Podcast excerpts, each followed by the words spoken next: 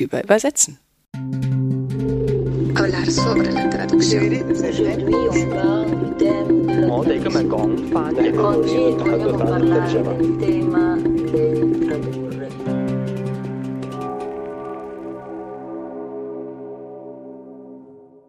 Herzlich willkommen zur 31. Folge von Über Übersetzen. Schön, dass ihr wieder alle da seid. Wir freuen uns, dass euch die letzten Folgen so gut gefallen haben und dass ihr uns so treu folgt von den Feinheiten der Celine-Übersetzung über theoretische Übersetzungskritik und alles Mögliche.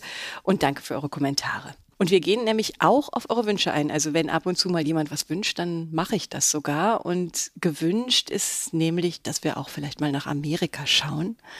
Machen wir super gerne. Damit fangen wir mal gleich heute an und gucken nämlich auf Kanada was das für ein Land ist, wie viele Sprachen dort gesprochen werden, was es für Besonderheiten gibt für die Übersetzung. Und dazu kann uns ganz sicher Sonja Fink was erzählen, denn sie lebt mit ihrer Frau und ihrer Katze in einem kleinen Holzhaus in Gatineau in Kanada. Und abwechselnd wohnt sie auch in der Siebener WG in Kreuzberg, glücklicherweise, denn deswegen ist sie heute hier bei uns in Kreuzberg vorbeigekommen.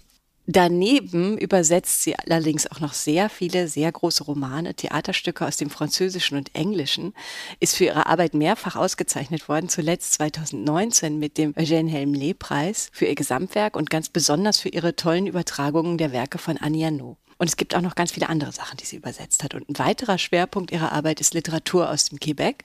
Und nebenher arbeitet sie als ehrenamtliche Übersetzerin für SOS Humanité und ist auch hin und wieder Gastdozentin für den Studiengang Literatur übersetzen. Und ich bin Yvonne Griesel, Übersetzerin, Übertitlerin aus dem Französischen und Russischen und darauf spezialisiert, fremdsprachige Inszenierung zu übertragen.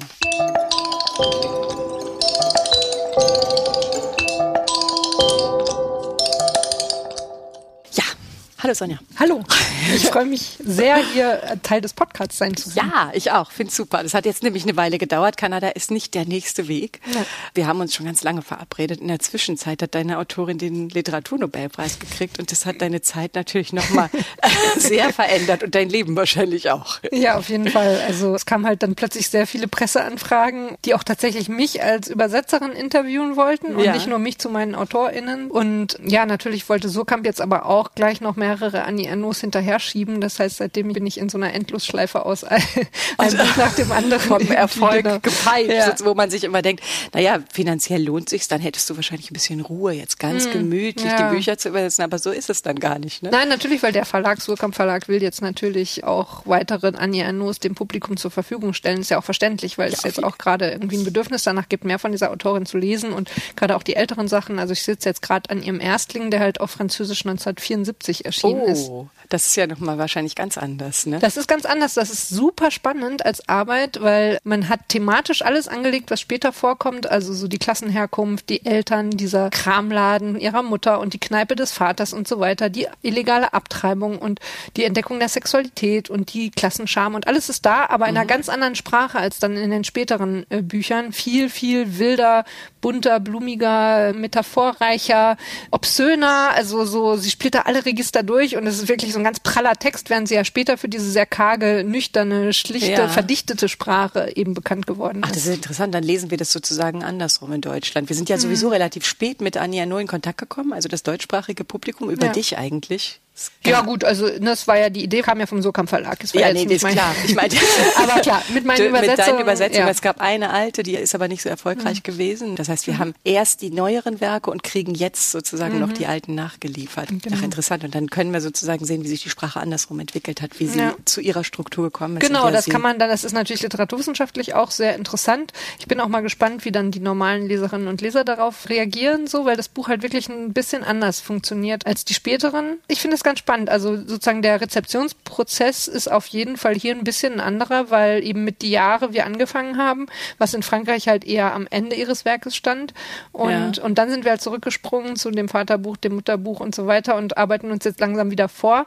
Und es gab ja zwischendurch noch dieses Erinnerung eines Mädchens über den sexuellen Übergriff, was in Frankreich auch ihr jüngstes großes Werk eigentlich ist und was in Deutschland dann so mittendrin kam. Und jetzt kommt halt der Erstling. Also das, das mhm. ist, ist, ist ganz spannend. Das ist auf jeden Fall anders. Und es ist auf jeden Fall spät. Da gibt es so ein bisschen eine Parallele ne, zu hatten wir schon drüber geredet, über Simone de Beauvoir, die auch so spät bei uns angekommen ist. Und das mhm. ist ja eigentlich eine, eine, Figur, an der sich Annie Arnaud orientiert oder ihre feministische Orientierung praktisch ja. kriegt an Simone de Beauvoir. Und bei uns kommt das alles so ein bisschen mit 20, 30 Jahren Verspätung mhm. an in Deutschland. Ja, auf jeden Fall. Also ich, Annie Arnaud sagt ganz deutlich, dass die Lektüre von Le Deuxième Sex, also äh, das andere Geschlecht auf Deutsch, mhm. für sie absoluter Augenöffner war, so von Verständnis für die Rolle der Frau in der Gesellschaft, für eben feministische Themen und so weiter. Und dass es wirklich zeigt, wie sehr so ein Buch halt ein Schlüsselereignis sein kann. Und ja. dass jetzt Anja No wiederum dann dasselbe für andere, also die, die Eribon sagt ja, also die Lektüre von Anja No hat ihn erst dazu gebracht, Bücher zu schreiben und so weiter. Das setzt sich dann ja fort. Und ja. bei Edouard Louise ist es so, dass er gesagt hat, und dann habe ich die, die Eribon kennengelernt und mich sozusagen ermächtigt gefühlt, jetzt Bücher zu schreiben und so. Also da sieht man so eine ganze Generationenfolge letztlich. Ne? Und, ja. und hier vermischt sich das alles ein bisschen mehr, weil wir jetzt alle diese Bücher so gleichzeitig rezipieren irgendwie. Ne? Das stimmt und immer mit dieser kleinen Verspätung drin im ja. Prinzip, weil diese Fragen, das hattest du ganz schön in einem Interview auch mal gesagt, dass wir im Prinzip uns jetzt mit diesen Klassenungleichheiten in der Gesellschaft, das kommt ja jetzt mhm. gerade erst bei uns in der Literatur an. Mhm. Also ich fand das ganz lustig. Ich habe die Bücher in deiner Übersetzung jetzt mhm. mehrfach geschenkt gekriegt von Freunden und habe mich gewundert, dass die jetzt praktisch gelesen werden, weil die ja mhm einfach viel früher in Frankreich mhm. relevant waren. Mhm. In Frankreich sind die schon viel früher gelesen worden und das Thema ist auch schon viel länger in der Literatur präsent und so genau. weiter. Und hier ist es ja jetzt wirklich erst in den letzten Jahren, vielleicht in den letzten fünf bis zehn Jahren erst so. Und gerade jetzt hat man das Gefühl, es explodiert so richtig. Ja, ne? ja, ja, genau. Und, äh, ja, wie ist denn das dann für dich als Übersetzerin? Wir kommen jetzt, wir wollten eigentlich übrigens mit Kanada anfangen, ne? aber wir versprechen euch, wir reden noch über Kanada. Wir haben ja noch ein bisschen Zeit. Jetzt sind wir mittendrin, jetzt können wir leider nicht mehr zurück. Weil ich liebe ja diese. Ich habe über ganz viele Bücher geschickt gekriegt, nämlich von Sonja. Die waren alle richtig spitzenmäßig. Ich habe jetzt eine richtig gute Woche hinter mir. Die sind super zu lesen. Aber schwer, finde ich, ist Anja No, ist eine stilbildend im Prinzip eben für diese ganze nachfolgende Generation, mhm. hat eine sehr bestimmte Sprache, die nennt sich, wie nennt sie sich immer, eine biografische Ethnologin? Mhm, Ethnologin ihrer selbst, Ethnologin ja. Oder sie sagt, selbst. sie schreibt Autosoziobiografie, also. Genau. Und sie schreibt ja praktisch über ihr Leben, ihre Vergangenheit in den 50er, 60er Jahren in Frankreich, aber mhm. stilisiert. Also es ja, ist, ne? Natürlich. Was machst du mit der Sprache? Ja, also man muss trennen so ein bisschen dass die kulturellen Realia oder politischen und gesellschaftlichen Realia, also sozusagen, was ist Frankreich spezifisch und wie geht man damit um? Mhm. Und das Sprachliche. So, das Sprachliche, da kommt es eben darauf an, in den Büchern, die wir bisher von Anja nur rezipiert haben, ging es halt sehr um diese Verdichtung diese scheinbare Einfachheit, ja. wo halt ganz viel drin steckt. Und da muss man halt sehr viel mit Rhythmus arbeiten, ganz viel rausschmeißen aus dem Satz auch. Man muss aufpassen, dass man die Sätze nicht überfrachtet natürlich. Mhm. Und gleichzeitig muss aber natürlich jedes Wort, da muss sehr viel drin stecken. Also man muss die Wörter schon auch gut platzieren. Und man darf nicht schnörkelig werden. Also man darf eben nicht in, in dieses Saftige reingehen, ne? in dieses, mh, mm, ich suche nach der tollsten idiomatischen Wendung auf Deutsch oder so. Das funktioniert mhm. halt. Weil Anja nur immer so ein bisschen auch neben dem üblichen Sprachgebrauch ist. Das ist ganz subtil so. Ne? Ja. Also sie nimmt halt nie das sprachliche Klischee oder nie die gängigste Redewendung und so, sondern immer so ein bisschen versetzt. Und da muss man dann halt im Deutschen auch entsprechend gucken. Das ist sehr viel Arbeit. Genau, weil und es ist eigentlich nicht so dieses, Voll, was man so sagt, dem Volk aufs Maul schauen nee, und dann. Nee. Also so ab und zu mal, wenn sie zitiert, ne, wie hat meine ja. Mutter gesprochen, gesprochen, wie hat mein Vater gesprochen und so, dann kommt so ein so ein Satz. Mhm. Aber ihre Erzählstimme ist halt sehr nüchtern, sehr, sehr nüchtern. Wobei, wie gesagt, in dem Buch, wo ich gerade dran sitze, Die leeren Schränke, das wird also jetzt im September 2023 im Sokamp Verlag erscheinen, da ist es ein bisschen anders. Da spielt sie wirklich auf der Klaviatur der Sprache in alle Richtungen. Also es ist ein sehr wilder Text so. Aha. Und das andere sind halt die kulturellen Realia. Also wie gehe ich damit um, dass sie einfach so Zeitschriften aus den 50er Jahren, die aber jeder kennt, so ein bisschen wie bei uns halt die bunte oder die neue mhm. Frau oder weiß ich nicht was, so illustrierte halt, ne? Und natürlich äh, wecken diese Namen im Kopf der französischen Leserschaft ganz andere Assoziationen als jetzt bei uns. Und ich kann aber nicht einfach eine deutsche Zeitschrift nehmen, weil das Ganze spielt ja in Frankreich und ist ja ganz eindeutig französisch. Also man muss sich immer mit so einer äh, Selbstverständlichkeit, äh, als kennen wir das alle, so tun, als wären also damit klar ist, das muss bei uns im Kopf so ein bisschen dieses, ah ja, damals war das so auch erzeugen, ne? obwohl es ja eine, eine fremde Welt ist, mhm. war ein anderes Land, aber es war ganz lustig. Heute habe ich eine Szene übersetzt, wo es die ganze Zeit um Erbsendosen ging, also Konservendosen und da habe ich mich an eben so eine Bonduelle-Werbung aus den 80er Jahren plötzlich erinnert irgendwie, ne? Ja. Äh, Bonduelle ist das famose und so weiter, ne?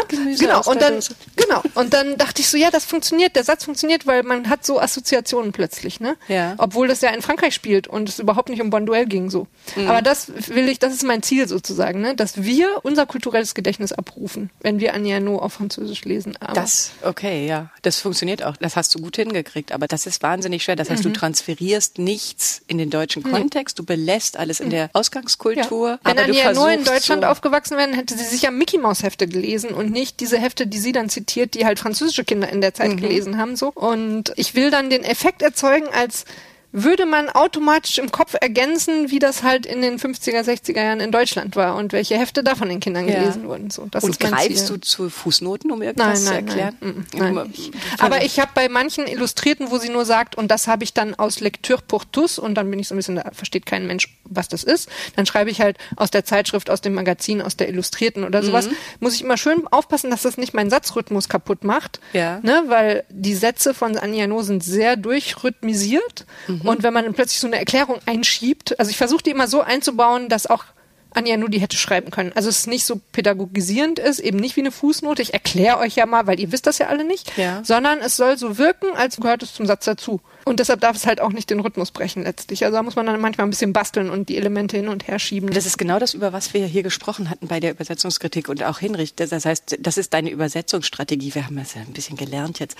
Deine individuelle Übersetzungsstrategie ist im Prinzip, du hast den Fokus erstmal auf Rhythmus gelegt. Mhm und hältst das dann durch und bleibst sozusagen im Ausgangstext. Ja, ja, und der Rhythmus ist so wichtig, damit Literatur entsteht, ne? Mhm. Also, weil letztlich, sonst sind manche Sätze auch furchtbar banal oder man weiß gar nicht, warum die da stehen und die werden erst interessant, weil die halt eine bestimmte sprachliche Form haben, sei es durch eine Alliteration, sei es durch irgendwelche Klang, äh, Geschichten oder sei es eben durch den Rhythmus. Und Anjanos Sätze, wenn man sich die mal auf Französisch durchliest, die sind wirklich so wahnsinnig rhythmisch. Und deshalb äh, passiert es mir manchmal sogar oft, dass ich lieber inhaltlich ein bisschen was weglasse oder mhm. eben dazu tue, wenn ich was erklären will oder ja. so, aber dafür der Rhythmus bestehen bleibt, weil das ist das, was hinterher mh, diese Sinnlichkeit, also das Gefühl beim Lesen, ich lese das gerne, ich will da weiterlesen. Der Rhythmus zieht einen halt durch diese mhm. Sätze durch. Das heißt, du würdest lieber mal ein Adjektiv weglassen oder würdest genau. eine, ja, ja. eine, eine ganz inhaltliche ja. Verschiebung. Ich weiß nicht, ich hatte heute so, ein, so einen Satz am Bildschirm, da stand halt irgendwie, ich las Camus und entdeckte Camus und einen Meter von mir entfernt schissen die Hühner auf den Boden. Und dieses einen Meter von mir entfernt, das war mir alles viel zu lang, weil diese mhm. Unmittelbarkeit von dem Kontrast von, ich lese hier gerade hohe Literatur und neben mir scheißen aber die Hühner auf den Boden und mhm. jetzt eben in meinem deutschen Satz scheißen die Hühner einfach neben ihr auf den Boden und nicht einen Meter von ihr entfernt. Das war für mich eine überflüssige Information, dieses einen Meter entfernt. Das soll ja die Nähe der Hühner zu der Literatur, die, ja. die räumliche Nähe ausdrücken. Und ich habe aber dafür das der Satz dann auf Deutsch knackiger ist, ich lese hier Camus, während neben mir die Hühner auf den Boden scheißen, ja. funktioniert viel besser und man hat dieses Bild von diesem, ah, wie interessant, das ist eine Spannung zwischen Camus und den Hühnern. Stimmt, und du hast auch eine andere Stilebene sofort. Also genau. du hast, du hast ja schon, also ein paar Meter neben mir, das wäre ja sozusagen genau. eine andere Stilebene. Aber auf Französisch stand halt der Meter mit drin und der fliegt dann aber bei mir raus. Mhm. Da kommen wir zu so einem Punkt, was ich ganz interessant finde. Du hattest mal bei einer Diskussion gesagt, dass es wahrscheinlich besser ist, wenn man nicht ein, aus einem bildungsbürgerlichen Hintergrund kommt und bestimmte AutorInnen, so wie Edouard Louis und ähm, Annie Arnaud übersetzt, wahrscheinlich, dass es leichter fällt, dass, mhm. dir, dass die Wege leichter sind, dass du ein anderes Repertoire dazu zur Verfügung hast. Und mhm. dann gab es so ein bisschen so ein Widerhall, dass wir UbersetzerInnen ja alles eigentlich übersetzen können und uns in alles einlesen können. Und ich habe da lange drüber nachgedacht und bin da eigentlich bei dir, mhm. weil ich dachte, natürlich können wir uns in alles einlesen, wir können auch überall googeln und hinfahren, aber was wir schlecht können, ist uns an so einen Kaffeetisch zu setzen mit Tante Erna und Onkel Fritz und über Jahre das zu hören. Vor allem über Jahre, das ist es halt. Ich glaube, dieses einmal im Internet oder auch mal ein Buch dazu lesen oder so, dann hat man eine Sprache noch nicht abrufbar. Und das gilt für sämtliche sozialen Verhältnisse oder Erfahrungen. Also so, das ist ja auch die Frage eben, können oder sollten weiße, schwarze AutorInnen übersetzen, was nochmal ein ganz anderes Thema ist, weil es da ja auch viel um Sichtbarkeit und Repräsentation und so geht. Genau. Und wer, also es geht ja gar nicht so sehr um wer kann und wer sollte und wer darf, sondern nee. es geht ja auch eher ein bisschen darum, vielleicht wäre es gut, wenn man andere Stimmen zu Gehör kämen. So. Genau, das ist eine und, politische Frage. Ja, da genau, wir eine Melodie, politische Frage. Lit genau. Und, und bei genau. Klassenverhältnissen finde ich halt so, oder auch bei sowas wie zum Beispiel queere Welten. Also wenn ich einfach nicht weiß, wie Schwule auf einer Dating-App miteinander chatten, dann kann ich das halt auch schlecht authentisch übersetzen, weil ich dann im Zweifelsfall irgendwelche Sätze da reinschreibe, wo jeder, der auf so Dating-Apps unterwegs ist, denkt so, ja, so, aber so redet, Lacht. sorry, aber so redet halt niemand so. Ja. Und das hatte ich zum Beispiel bei Edouard Louis, bei diesen schwulen Dating-Szenen und den schwulen Sex-Szenen, da habe ich halt einen Mitbewohner von mir gebeten, der äh, sich da gut auskennt, irgendwie da einfach diese Szenen nochmal gegenzulesen. Der hat mir Ja. dann auch nochmal ein paar Sachen korrigiert, wo er sagt, so ja, das ist schon irgendwie okay, aber es klingt so ein bisschen, ja, so ganz wird man es so nicht sagen, mach doch lieber so und so. Und dachte, ja, super Idee, bin ich nicht drauf gekommen, weil ich nicht auf schwulen Dating-Apps unterwegs genau. bin. so.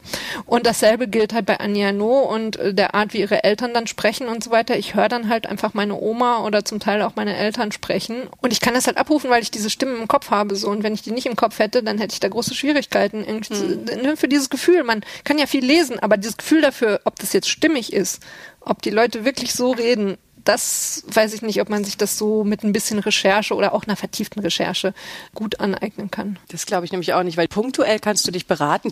Aber wenn man jetzt, so wie du auch gerade beschrieben hast, wenn man so eine ganze Strategie in seiner Übersetzung hat, Mhm. das macht, glaube ich, finde ich nämlich schon einen Unterschied. Du kannst ja nicht mit jemand dich beraten für den kompletten Text, Mhm. Nee. für das ganze Buch, sondern Ganz du musst genau. ja die Stimme schon finden Ja. eigentlich.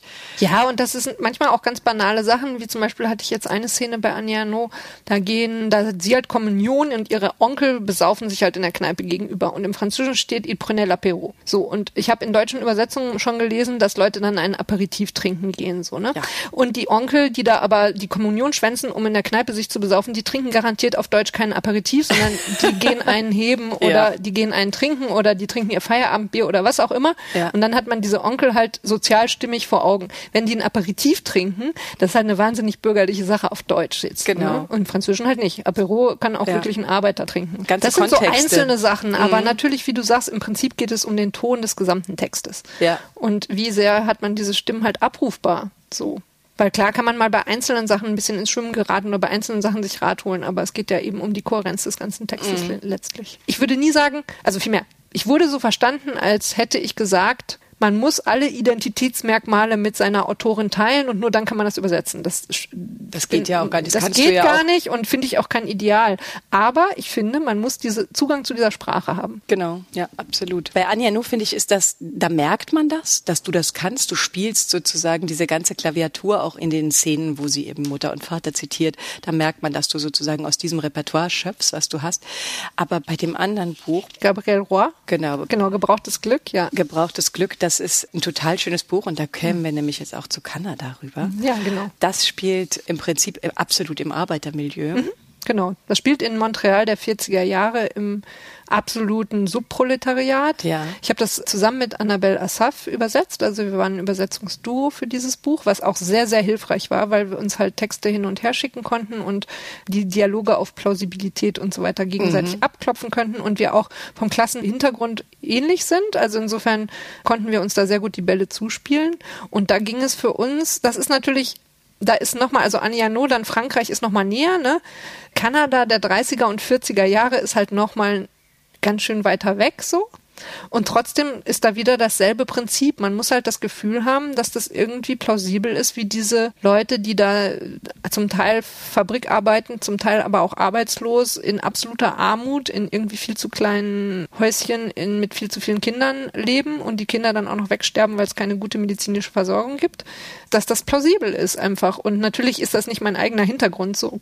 Aber ich Ja. kenne halt Geschichten, Erzählungen von älteren Verwandten von so einer Armut.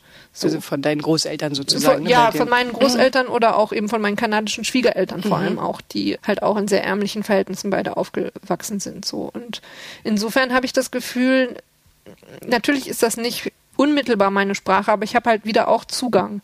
Und ich konnte halt zum Beispiel meine Schwiegermutter da auch sehr zu befragen, die eben auch in solchen Verhältnissen aufgewachsen ist. So. Mhm. Und dann hat man einfach ja Zugang und kann es ist natürlich immer eine Fiktion, weil diese Leute haben nicht Deutsch gesprochen, so, ne? Das ist ja die, das Ja. Schöne am Übersetzen, aber auch auf eine Art, man baut so eine Fiktion auf und, und der Leser und die Leserin gehen da ja mit, mit dieser Fiktion, ne? Als würde das dann alles auf Deutsch stattfinden. Aber es muss halt einfach in sich, ja, es muss äh, plausibel klingen und man darf nicht zu sehr in so eine ganz deutsche, berlinerisch oder so gehen, ne? Weil dann hat man das Gefühl, Moment, da, da clasht jetzt irgendwas so von, die sind doch äh, auf einem anderen Kontinent oder so, Ja, ja. ne? Es, also das heißt, man muss immer in so ein bisschen so eine Art von allgemeiner Umgangssprache halt äh, suchen, ne? Du gehst ja auch nicht in das wirklich in das Deutschland der 50er Jahre Nein, zurück. nein, nein, ne? Und da holst du auch nicht. nicht Genau. diese Sprache. Nein, nein. Ich habe mich das manchmal gefragt, wenn ich deine Bücher gelesen habe, die sind mir so Ich konnte da sehr schön eintauchen in die Sprache mhm. und habe mir gedacht, wir sind beide aus dem Ruhrgebiet, vielleicht mhm. tauche ich deswegen leichter ein. Natürlich meine Art, Umgangssprache zu bauen auf Deutsch hat natürlich was mit meinem, also mein umgangssprachliches Deutsch ist einfach ein Ruhrpottdeutsch und natürlich bemühe ich mich jetzt Sachen nicht zu verwenden, wo ich weiß, dass andere die gar nicht verstehen würden. Sowas wie Schnuppen für Süßigkeiten essen oder neulich hatte ich Pinneken für ein Schnapsglas, das hat dann meine Freundin aus Bayern nicht verstanden. Es darf natürlich nicht Ruhrgebietsdeutsch oder berlinerisches Deutsch oder so sein, sondern es ist halt eben so eine Art von Mix. Aber natürlich, ich übersetze Umgangssprache in das Deutsch, was mir zur Verfügung steht. Und mein Werkzeugkasten ist in den 80er, 90er mhm. Jahren im linken Niederrhein und westlichen Ruhrgebiet entstanden. Diese sprachliche Sozialisierung, die sollte man nicht unterschätzen. Mhm. Und das ist ja aber auch das Spannende, weil wenn ich jetzt Anja No übersetze oder eine Kollegin, ein Kollege Anja No übersetzt, da kämen zwei verschiedene Texte bei raus. Gerade in diesen Passagen, wo dann eben die Mutter oder der Vater spricht, weil ja. natürlich wir diese Stimmen von so einer proletarischen Herkunft und so weiter einfach anders hören, je nachdem, wo wir regional in Deutschland sozialisiert worden sind sprachlich. Ja. Aber es ist ja auch das Spannende, wir interpretieren eben diesen Text. Aber wie ist es dann bei dieser Gabrielle, Gabrielle, Gabrielle Roy, genau da versetzt du ja praktisch, da musst du ja diesen, das ist ja doch ein sehr kanadischer Kontext gewesen, mhm. diese 50er Jahre aus Montreal. Mhm. Wie gehst du damit um überhaupt? Also wenn wir jetzt mal auf Kanada zu sprechen mhm. kommen, ja. weil das ist ja schon nochmal eine ganz besondere Art von Französisch. Es ist eine besondere Art. Ich habe jetzt nur die Übersetzung gelesen, ich hatte das Original gar nicht, aber ich hatte schon mal eine Übersetzung von dir, mhm. eine kanadisch-deutsche. Wie gehst du damit um? Genau, also beim kanadischen Französisch muss man immer beachten, dass eigentlich nur für französisch sprechende EuropäerInnen das ein Problem ist, weil in Kanada ist es ja einfach die ganz normale Alltagssprache und insofern übersetze ich eine ganz normale Alltagssprache in ein ganz normales Alltagsdeutsch. Ah, okay. Also dieser Umweg von, ah, das ist ja aber so ein seltsames Französisch und wie gehst du damit um? Diese Frage haben eigentlich nur Französinnen im Kopf, mhm. weil sozusagen es ist ja keine Abweichung von irgendeiner Sprache, sondern es ist halt dort die Hochsprache. Und insofern übersetze ich das hier in die Hochsprache so. Und erst wenn die Autorin oder der Autor mit dieser Sprache nochmal besonders spielt, dann muss ich mir was auf Deutsch überlegen. Okay, das heißt, deine Ausgangssprache ist einfach Meine nur Kanade, genau. kanadisches Französisch. Ja. Wir haben nicht mehr die Folie des europäischen Französisch. Man übersetzt halt aus dem Land, wo man her übersetzt, mhm, die mhm. normale Sprache. Es sei denn, ich, ich habe ein Buch, wo jemand innerhalb meines kanadischen Textes sich über die Unterschiede des europäischen Französisch und des kanadischen Französisch auslassen würde. Ja, ansonsten ist mir nur aufgefallen, du hast viele englische Einsprengsel mhm. im Französischen, ne? also in ja. dem kanadischen Französisch. Mhm. Die hast du auch in deinen Übersetzungen mhm. belassen, sodass ich schon irgendwie so ein bisschen mitgenommen worden bin in eine Zweisprachigkeit, weil Kanada ein zweisprachiges genau, Land aber ist. da muss man halt sehr aufpassen, weil äh, das Englische im Deutschen so präsent ist, ist ja ein relativ neues Phänomen. Also es ja. gibt zwar eben, es gibt auch ältere englische Worte im Deutschen, die muss man dann halt suchen, weil ich kann natürlich jetzt nicht ankommen und sagen, ah, das ist doch alles fake und das ist ja alles total nice hier und so, wenn es in den 40er Jahren spielt. So. Also das würde dann ja zeitlich total clashen. So, ne? mhm, dann würdest du es einfach wieder rausnehmen. Das ja. heißt, okay, aha, das ist ja interessant, stimmt eigentlich. Das heißt, du hast dieses Problem, was mhm. ich habe, wenn ich, äh, ich hatte das, als ich Dolmetschen gegangen bin und dann waren zwei Kanadier da und ich habe nichts verstanden mehr. Mhm. Musste mein Dolmetschstopp echt, war nicht so doll dann. Mhm. Aber das, das hast du nicht, weil mhm. du sozusagen eine andere Ausgangssprache hast. Genau. Ah ja, interessant. Und Kanada ist zweisprachig. Die offiziellen die Landessprachen offiziellen sind Englisch und Englisch, Französisch. Ja. Da wird wahrscheinlich auch publiziert, ne? ja, dann, aber es gibt auch durchaus Texte in indigenen Sprachen, ja? die publiziert werden, ja, natürlich. Genau, und dann gibt's ziemlich viele indigene Sprachen. Ne? Genau, ja. Also es gibt im ganzen Land ein paar hundert, aber nicht alle sind mehr aktiv gesprochen. Also es gibt ja ein großes Problem durch den Kolonialismus, sind halt viele Sprachen schon nicht ganz ausgestorben, aber so fast ein paar auch schon ganz und so und also so richtig aktiv gesprochen werden halt so, so 20, 30 irgendwie. Mm. Und äh, scheinen die auch in der Literatur wieder auf? Ja, ja, es gibt äh, Literatur in Inuit, es gibt Literatur in Cree, es gibt Literatur auf Innu, also es gibt verschiedene indigene Sprachen, wo auch eine Literaturproduktion stattfindet, aber da übersetze ich natürlich nicht raus, weil ich diese Sprachen nicht beherrsche. Mhm. Aber die meisten indigenen AutorInnen in Kanada schreiben entweder auf Englisch oder auf Französisch und haben zum Teil dann aber auch Einsprengsel aus ihren, zum Teil Muttersprachen, zum Teil kann man ja gar nicht von Muttersprache mehr sprechen, weil eben dadurch den Kolonialismus und vor allem durch die äh, Pensionate, also durch die Residential Schools, wo ja die Kinder aus den Familien verschleppt worden sind und in katholische Internate gesperrt worden sind und halt bei Androhung von Gewalt nicht ihre Sprachen sprechen durften, ist da so ein Bruch zwischen den Generationen. Das heißt, meine Generation Leute, die haben ihre Muttersprachen, also die eigentlich ihre Muttersprachen wären, überhaupt nicht mehr aktiv, sind keine aktiven Sprecher, weil ihre Elterngeneration halt dieses mhm. koloniale Trauma hat erleben müssen. Das heißt, die meiste Literatur von indigenen Autorinnen heutzutage ist halt in den Kolonialsprachen, ganz klar. Ja.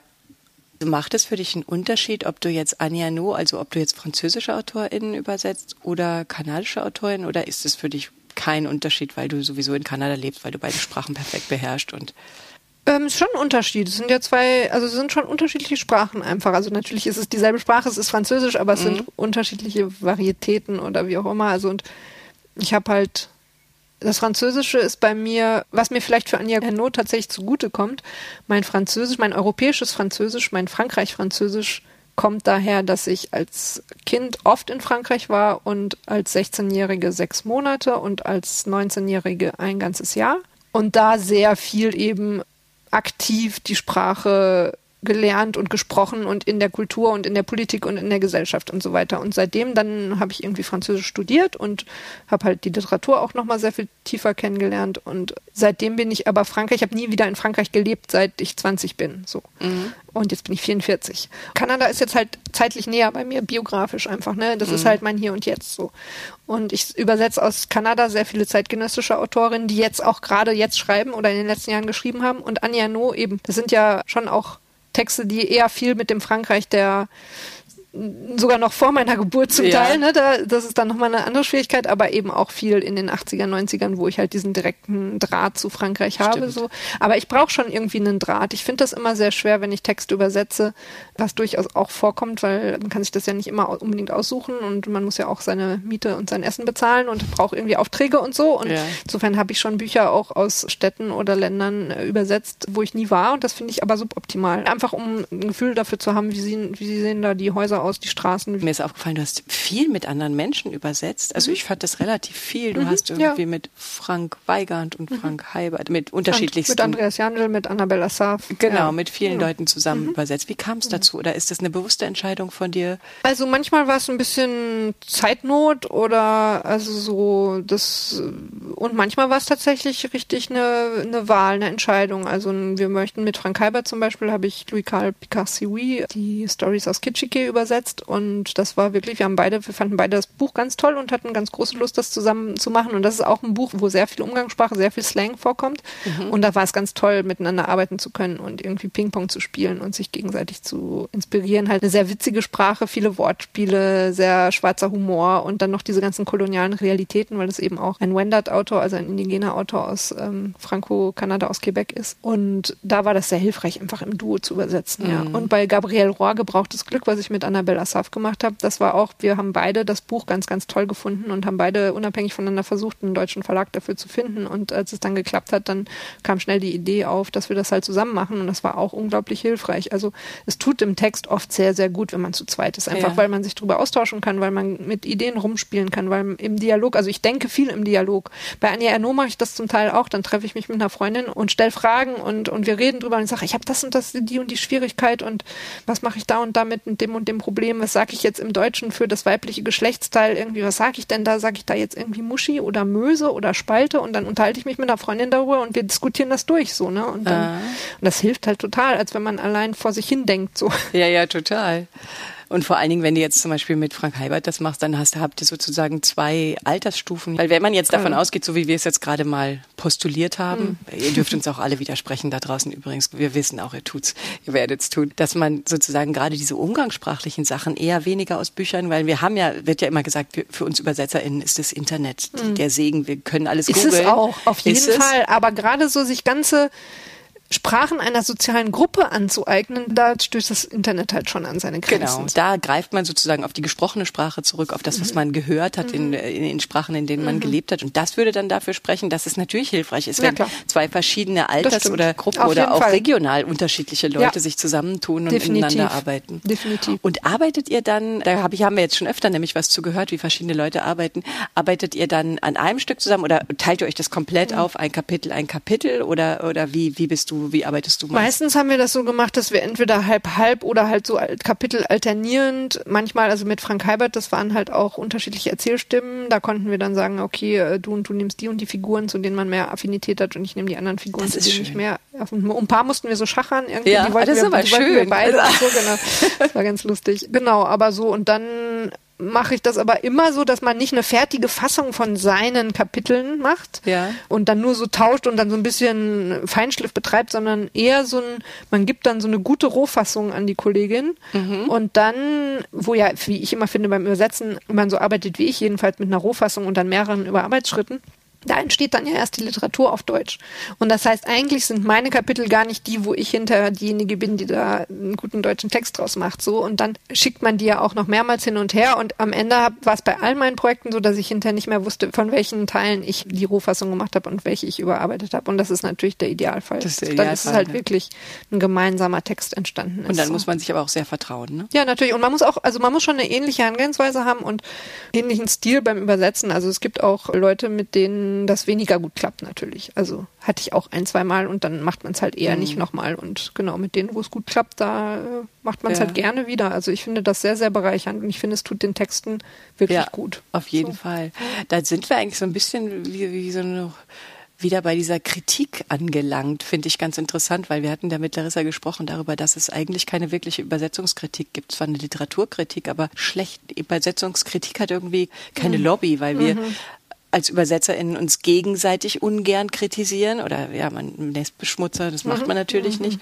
Und die Literaturkritiker, die eigentlich die Bücher beurteilen, die, die beurteilen wie Annie Ernaux, aber eigentlich haben sie da eine Übersetzung, aber sie gucken praktisch quasi durch. Okay, es ist besser geworden, wollen wir Ja, nicht ja. jammern, ne? Also das ist Nee, nee, aber, klar, aber erstaunlich ist halt, dass an den Unis da so wenig zu geforscht wird, weil eigentlich müssten ja die Unis Übersetzungen viel ernster nehmen als deutsche Texte und dann auch interdisziplinär die Germanistik und die Romanistik vielleicht zusammen drauf gucken, um halt auch sagen zu können, ja, was ist denn Anja No in der Stimme von Sonja Fink? Und wie wenn was passiert, wenn wir es vergleichen mit den, es gibt ähm, schon vier Texte von ihr auf Deutsch vor Ja. mir sozusagen. Genau. Ne? Und, und wo sind da die Unterschiede? Und welche Unterschiede sind vielleicht tatsächlich einfach nicht so gut übersetzt geschuldet, aber welche Unterschiede sind, das ist beides gut übersetzt, aber unterschiedlich? Ja, das können wir jetzt Das bei wär ja total- Louis sehen. Ja, wenn das war ja- einmal genau. Hinrich Schmidt-Henkel Genau. eins übersetzt und das nächste Ja. übersetzt du. Das wird ja super. Genau, und das ist halt total spannend, sich Ja. anzugucken, was macht das mit dem Text und wie ändert sich der Ton vielleicht ein bisschen, ne? Weil, also, und das, da finde ich, da ist, das ist so, eine, so ein blinder Fleck an den Unis eigentlich, weil die tun ja dann manchmal so, dann lesen sie die Bücher auf Deutsch und tun so, als haben sie halt Anja No gelesen. Aber Ja, das ist natürlich. halt, So- so steht's völlig dann ja auch naive, in der ja, Kritik. genau, und es ist völlig naive Herangehensweise. Also. Genau. Und deswegen lassen wir im Prinzip diese Übersetzungskritik überlassen wir so ein bisschen den Journalistinnen, was aber schade ist, weil die, weil die ja un Die nicht die Kriterien Zeit. Genau. ja, die haben keine Kriterien, die haben keine Zeit. Also von, von natürlich Ausnahmen Ja, abgesehen, klar. immer, ist ja klar, aber so in der großen Breite der, der, der Kritik, genau, da steht dann sowas wie entweder äh, ja, kongenial oder schön, irgendein so dummes Adjektiv halt, oder Flauschig, wenn, genau, rosig, wenn sie hölzern. nicht zufrieden waren, dann, dann steht da halt irgendwie holprig und so, Hölzern. aber hölzern, genau, und da kann man, ja, danke, also da kann man halt auch nicht viel mit anfangen. Aber Ja, ich meine, genau. es gibt ja mittlerweile, ne, es gibt so Seiten wie Tralalit, die halt sich Ja. ja, Übersetzungskritik üben und das wirklich auf einem sehr, sehr hohen Niveau Ja. und so weiter. Also es, es tut sich auch da was, ne? Also Genau, ja. Weil eigentlich ist ja diese Herangehensweise, wenn ihr zu zweit übersetzt und dann, äh, so wie du es geschildert hast, das ist ja ein übersetzungskritischer Prozess in Natürlich. sich. Ne? Ja, ja. Also da könnte man ja wahnsinnig viel von lernen, wenn man da reingucken dürfte, wenn man da reinlauschen klar. könnte, was ihr da wie besprecht was wir diskutieren, was natürlich. diskutiert. und so ne? lernt man ja auch übersetzen letztlich durch Machen Ja. und dann diskutieren. Und also so, ne, an der Uni, ich habe ja in Düsseldorf Literaturübersetzen studiert, Ja. an der Heinrich-Heine-Universität und ganz viel haben wir das da halt gemacht. So von, wir haben am Anfang macht man halt nur zwei Seiten, ne, alle übersetzen zwei Seiten, dann sitzt man mit acht Studis um den Tisch rum, dann lesen alle dann vor und dann vergleicht man so, was klingt jetzt irgendwie besser und warum? Und warum empfinden wir die eine Übersetzung als besser oder gelungener als die andere und so weiter? Und das macht man halt jahrelang und dadurch lernt man übersetzen so, ne? Genau, das macht ja auch die Übersetzerwerkstatt irgendwie. Genau, da ja. werden wir auch noch was zu hören. Eigentlich könnten wir, weil mir ist ein bisschen, wir reden noch weiter mit Larissa noch ein bisschen über Qualität und Evaluation, weil wir bräuchten noch so eine, so eine, so eine andere Kultur von Übersetzungskritik oder Kriterien suchen, noch ein bisschen suchen gemeinsam, glaube ich. Ich glaube, das wäre super. Ja. Und in diesen Zusammenarbeiten passiert es, glaube ich, Auf jeden Fall, ja. viel. Und da, da könnte man natürlich, wenn man noch mehr Zeit hätte, auch noch ganz anders. Also Toledo macht das ja so ein bisschen mit den Übersetzungsjournalen, ne? Ja. wo man auch diesen Einblick bekommt in die Übersetzungswerkstatt und zum Teil, wenn Leute auch zusammen übersetzen, dann darüber zu schreiben so und das ein bisschen sichtbarer zu machen, weil natürlich ist das eigentlich ein, ein wahnsinnig äh, spannendes Tool, so, so dahin zu gucken, so wenn man sich gegenseitig überarbeitet, was passiert da eigentlich mit dem Text so? Ja, genau. Was macht denn für dich eine gute Übersetzung aus? Zum Abschluss? Jetzt mal für die junge Ähm. Generation, die uns zuhört. Wir haben nämlich ganz viele Studierende, die uns zuhören. Ja, für mich sollte halt eine gute Übersetzung wirklich auf Deutsch plausibel klingen. Also schon so ein bisschen in die Richtung, was würde diese Autorin schreiben, wenn sie Deutsch könnte, so ungefähr. Und Literatur ist für mich halt vor allem eben, das habe ich ja vorhin schon mal gesagt, ich bin wirklich so ein Rhythmusfreak. Also jeder Text hat seinen Rhythmus und der muss halt stimmen. So. Und manchmal machen Wörter einen Rhythmus kaputt und also sozusagen sie sind technisch und inhaltlich sind sie näher dran. Es ist die bessere Übersetzung, aber sie machen dir deinen Satzrhythmus kaputt. Und dann bin ich eher auf der Seite dann lieber für den guten Rhythmus das Wort nehmen. Und diese Stimmigkeit der Stimme. Also, ne, wer erzählt uns diesen Text? Und wie spricht diese Person, wie tickt diese Person? Weil das ist dann deine Leitplanke, weil ne, du hast ein Wort im Französischen und du guckst im Wörterbuch nach, ah, das heißt das und das und dann fallen dir auf Deutsch noch vielleicht fünf, sechs, sieben, acht Synonyme dazu ein und welches nimmst du denn dann? Das musst du dir überlegen. Das ist ja das, was beim Übersetzen passiert. Und da ist dann eben die Leitplanke. Zum einen, es muss halt zu der Erzählstimme passen.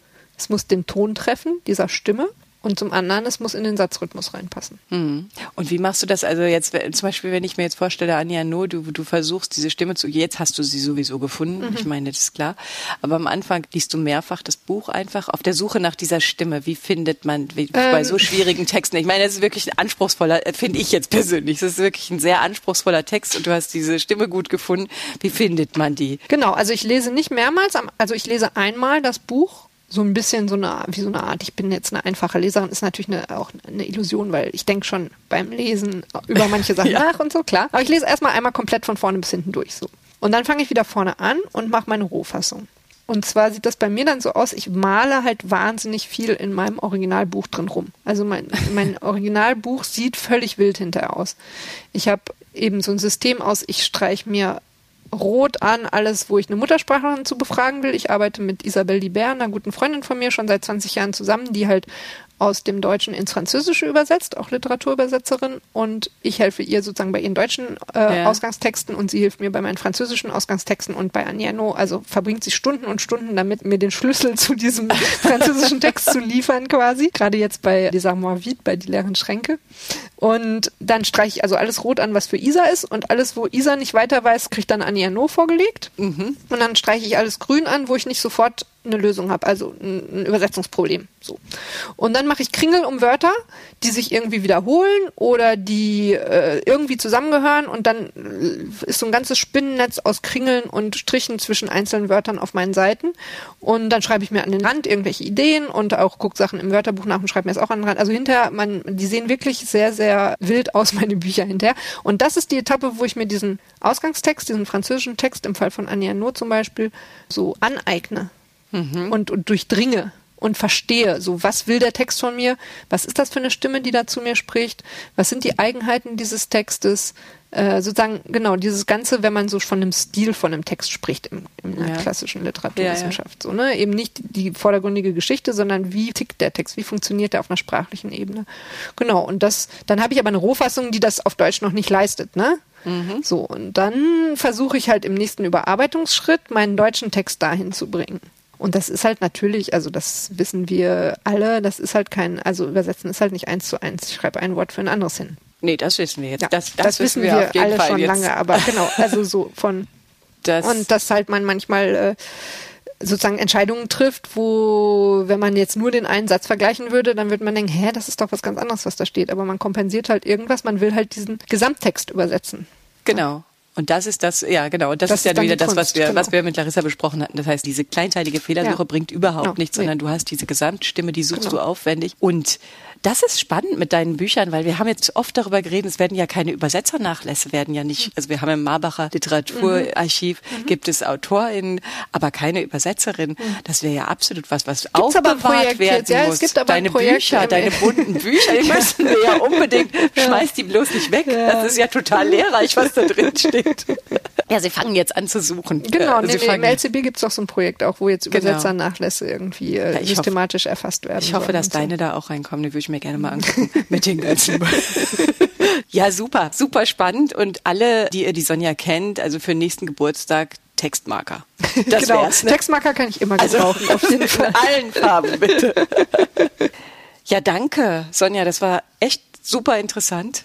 Kanada haben wir, wir haben es immerhin gestreift, aber eigentlich, was ich wirklich spannend finde, ist ja. dieser Aspekt der Klassenungleichheit, weil das ist mhm. schon was, was uns auch im Literaturbetrieb umtreibt. Wir brauchen uns nichts vorzumachen. Unsere Literaturübersetzungsgesellschaft ist recht weiß und bürgerlich. Ja, auf jeden Fall. Und, und das sollte ähm, sich gerne ändern. Das sollte sich gerne ändern. Dann hoffen wir mal, dass auch unsere Übersetzerwelt ein bisschen diverser, ein bisschen mhm. bunter wird ja. und dadurch die Übersetzungen nochmal vielleicht einen ganz anderen Drive kriegen. Genau, ja. Das ist doch ein Dankeschön. schönes Schlusswort. ja, Danke dann. dir für das Gespräch. Ja, gutes Übersetzen weiterhin. Ich freue mich auf deine Bücher. Tschüss. Tschüss. Wij willen vertalen. Wij willen tolken. Heute realizmiento es übersetzen. И, por supuesto, hablar de la traducción. Переводить, переводчица, переводчик, переводчик. Обсуждаем наши переводы. Переводить. Ты переводчица?